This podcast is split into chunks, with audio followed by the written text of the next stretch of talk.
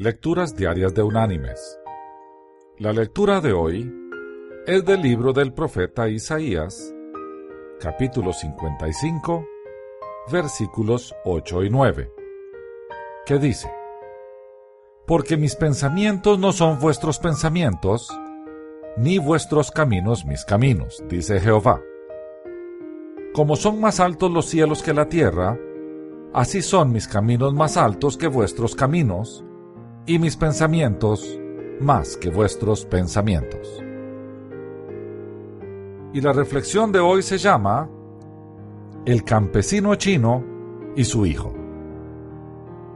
Una vez había un campesino chino, pobre pero sabio, que trabajaba la tierra duramente con su hijo.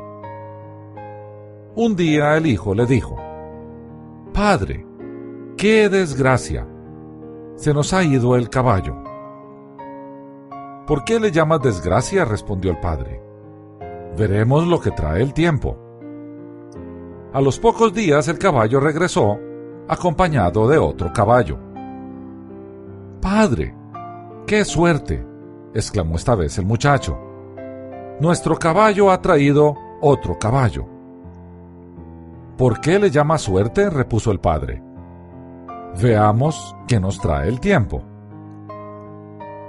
Unos cuantos días más, el muchacho quiso montar el caballo nuevo, y éste, no acostumbrado al jinete, se encabritó y lo arrojó al suelo.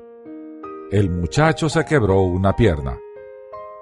Padre, qué desgracia, exclamó ahora el muchacho. Me he quebrado la pierna. Y el padre retomando su experiencia y sabiduría, sentenció, ¿Por qué le llamas desgracia? Veamos lo que trae el tiempo.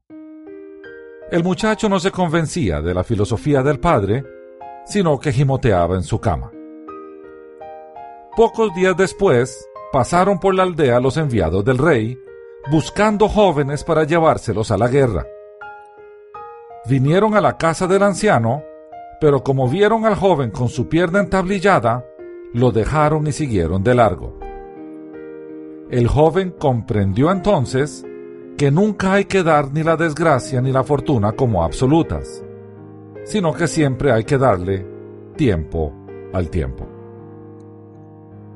Mis queridos hermanos y amigos, en las situaciones de la vida, lo mejor es no adelantar criterio porque lo que aparenta ser conveniente puede causar daño, y lo que aparenta ser perjudicial puede traer grandes beneficios.